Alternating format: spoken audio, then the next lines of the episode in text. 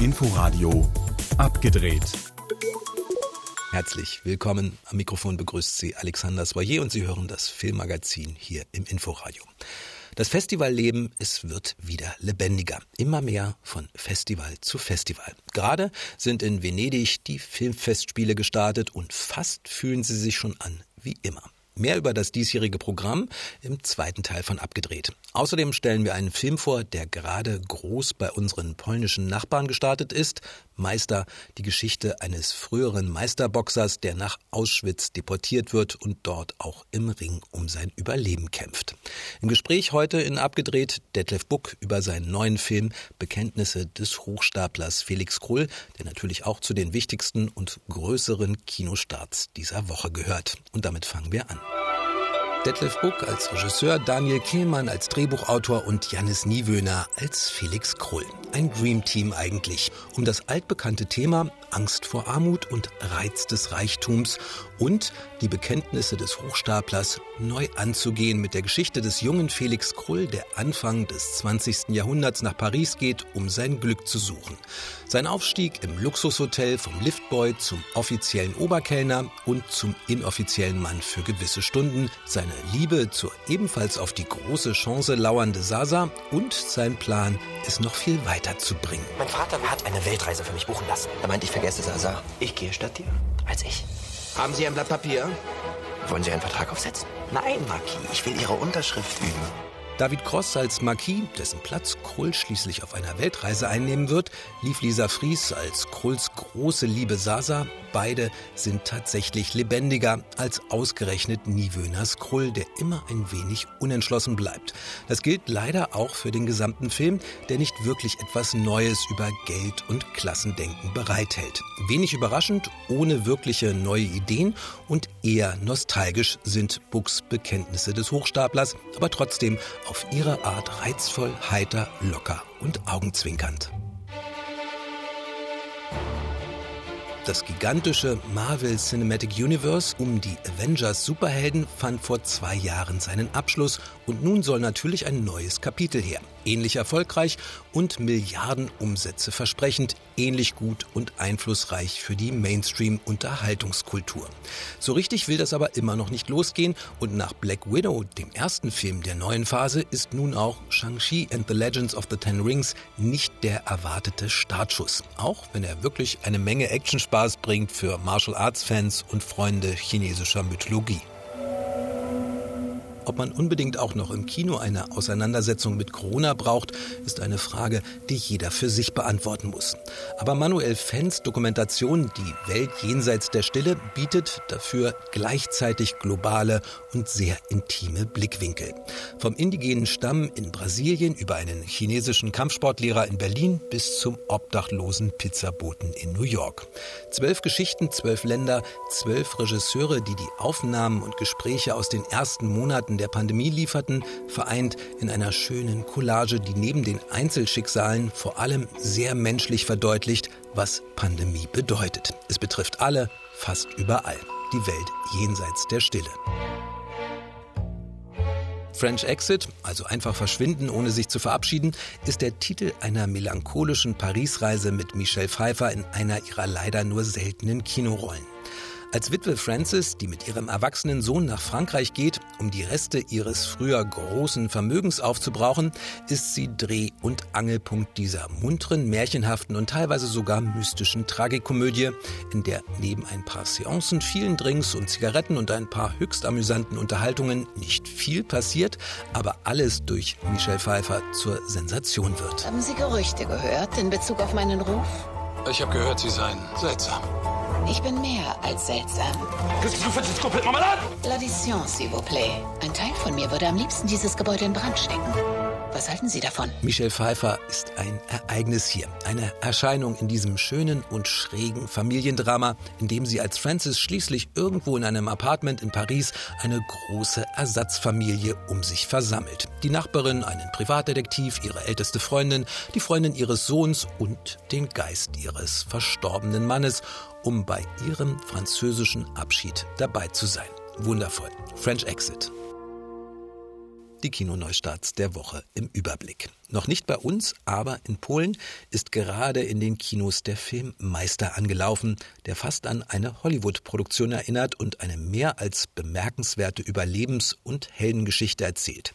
Die wahre Geschichte eines früheren polnischen Boxers, der mehrere Konzentrationslager überlebte. Aus Warschau berichtet Michael Reinhardt. Hauptfigur in diesem Film ist Tadeusz Pieczykowski, ein Boxer, der zum Zeitpunkt seiner Einlieferung in das Vernichtungslager Auschwitz als polnischer Vizemeister seines Sports geführt wird. In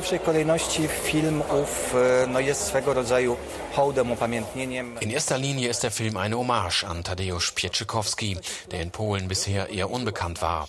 Ich wollte mit dem Film auch die Häftlinge dieses Konzentrationslagers, die dort ermordet worden sind oder wie Pieczykowski überlebt haben, unvergesslich machen. Regisseur Marcin Barczewski will Pieczykowski, genannt Teddy, ein Denkmal setzen. Der war als junger Mann in den Widerstand gegangen. Im Lager Auschwitz erhielt er die Nummer 77. Dort wurde er gezwungen, als ausgezehrter Häftling mit einem Gewicht von kaum mehr als 40 Kilogramm gegen seine zu diesem Zeitpunkt zwar körperlich überlegenen Kapos zu kämpfen. Doch technisch war Teddy seinen Aufpassern während der furchtbaren Schaukämpfe auf Leben und Tod überlegen. On miał przydomek w obozie Biała Mgła. Er hatte im Lager einen Beinamen, Weißer Nebel. Niemand konnte ihn treffen. Sowohl in den Lagerkämpfen als auch in seinen Vorkriegskämpfen erinnerte er überhaupt nicht an einen Boxer, denn er hatte nie eine gebrochene Nase. Seine Technik war so ausgezeichnet und das war für mich faszinierend. Er war eher eine unscheinbare Person, aber in seinen Augen konnte man glimmendes Feuer erkennen. Wie ein Gladiator im antiken Rom musste Pieczykowski im Ring um sein Überleben kämpfen. Gewann er einen dieser perversen Kämpfe wurde er mit Brot und Lebensmitteln für sich und andere Mithäftlinge belohnt. Das sind nicht nur deine Kämpfe, du kämpfst für uns, um uns. Der Film wird als Biopic im Hollywood-Stil erzählt. Und die Rechnung geht auf.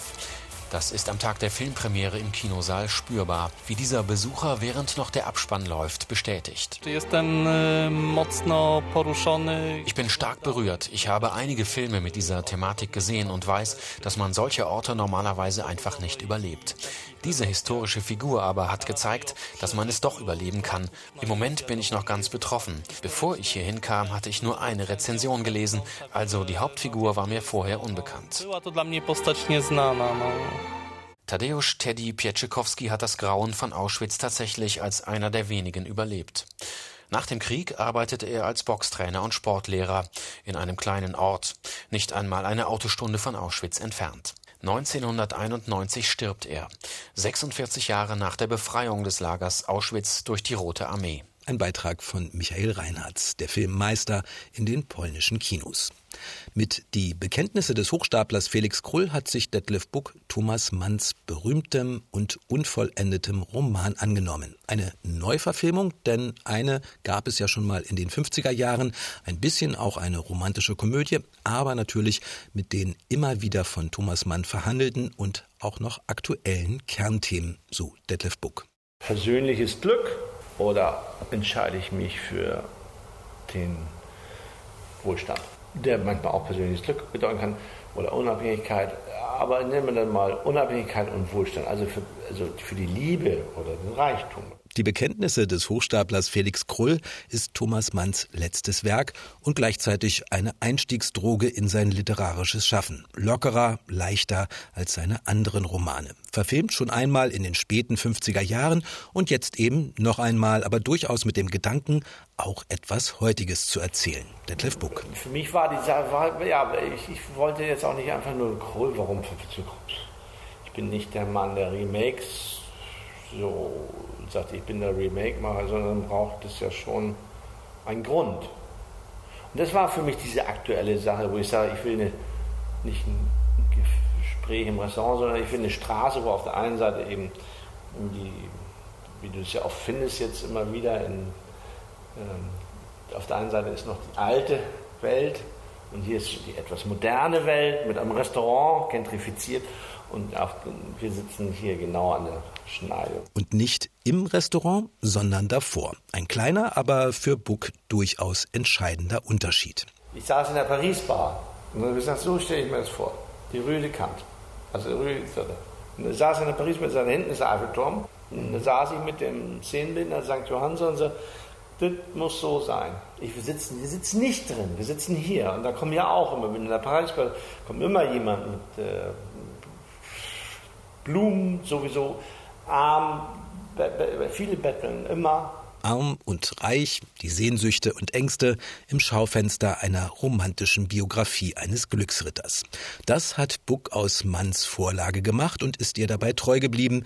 Der unvollendete Teil des Romans, den Mann schon in Notizen skizziert hatte, ist hier im Gegensatz zur Verfilmung in den 50er Jahren nicht mit eingeflossen. Auch weil es den Stoff ernster gemacht hätte, aber vielleicht ja auch, weil man so die Möglichkeit hätte, die Geschichte Krulls nochmal weiter zu erzählen. Geplant allerdings ist das erstmal nicht, so Detlef Buck. Wir haben einen Kinofilm gemacht und manchmal spekuliert man auf einen Teil 2. Hier finde ich, wäre froh, wenn es, weil es für mich eigentlich so ein Weihnachtsfilm eher und ich hoffe, dass der überhaupt sein Publikum jetzt, wo diese Kannibalisierung stattfindet, überhaupt, dass er da für, für überlebt. Das ist äh, nicht per se gesagt. Das ist, das ist kein provokanter Film. Es ist ja, ist das, was man geworden, was man sich vorgenommen hat. Und wenn man dann sagt, hey, das, das soll Teil 2 dann würde ich sagen, ja, gerne, I go for the, for the Abenteuer. Detlef Buchs Bekenntnisse des Hochstaplers Felix Krull jetzt im Kino. An diesem Mittwoch wurden in Venedig die 78. Filmfestspiele eröffnet, mit einem großen, hochkarätigen Programm und mit einem fast schon normalen Festivalgefühl. Zwar fand das Filmfestival im vergangenen Jahr trotz Pandemie statt, aber erst jetzt scheint es richtig durchzustarten. Direktor Alberto Barbera zeigt sich im Interview gut gelaunt, es seien so viele Filme mit hoher Qualität eingereicht worden wie schon lange nicht mehr. es sieht fast so aus, als habe die Pandemie auf eine gewisse Art die Kreativität der Filmemacher angeregt.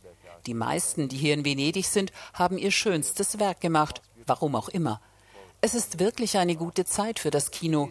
Ich glaube, es war noch nie so lebendig und so vital wie jetzt alive and vital like during this period. 21 Filme konkurrieren um den Goldenen Löwen, die Auszeichnung, die die Jury um den südkoreanischen Oscar-Gewinner Bong Joon-ho vergibt.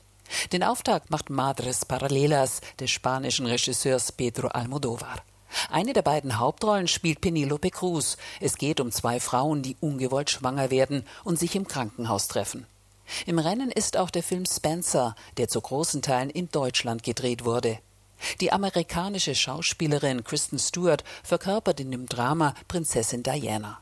Außer Konkurrenz feiern einige Hollywood-Produktionen in Venedig Premiere, wie etwa Ridley Scotts historisches Actionspektakel The Last Duel mit Matt Damon oder Halloween Kills mit Jamie Lee Curtis. Für großes Aufsehen hat bereits im Vorfeld der Science-Fiction-Film Dune gesorgt, eine Neuauflage des Kultromans, für die Regisseur Denis Villeneuve viele Stars vor die Kamera holte. Der Präsident der Biennale di Venezia, Roberto Cicuto, sieht ein Zeichen der Hoffnung für die Filmindustrie. Die Tatsache, dass große Firmen, Plattformen oder auch Studios beschlossen haben zu kommen, zeigt, dass sie davon überzeugt sind, es sei nützlich und dass das Geschäft wieder zurückkommt, sowohl in den Filmpalästen als auch auf den Plattformen. Bis zum 11. September können sich die Besucher in den Theatern am Lido von morgens bis abends internationale Produktionen ansehen. Alle Tickets müssen online reserviert werden. Nötig ist auch der sogenannte grüne Pass, das EU-Corona-Zertifikat. Dafür muss man genesen, geimpft oder getestet sein. Auf dem Festivalgelände stehen für die Tests in letzter Minute mehrere Zelte bereit. Direktor Alberto Barbera. Wir wissen, dass es am besten ist, wenn man einen Film im Kino ansieht, auf einer großen Leinwand mit einem guten Ton, gemeinsam mit den anderen Besuchern, mit denen wir die gleichen Gefühle teilen. Wir lachen, wir weinen zur gleichen Zeit. Aber wir wissen natürlich auch, dass künftig mehr Filme für die Plattformen produziert werden. Insofern ist das ein Gewinn, eine Chance für die Zuschauer. Ein Beitrag von Elisabeth Ponkratz. Das Filmfest in Venedig noch bis zum 11. September. Mehr Nachrichten und Eindrücke dann auch in den nächsten Tagen bei uns im aktuellen Programm. Und das war's mit abgedreht. Am Mikro verabschiedet sich Alexander Swahili. Inforadio Podcast.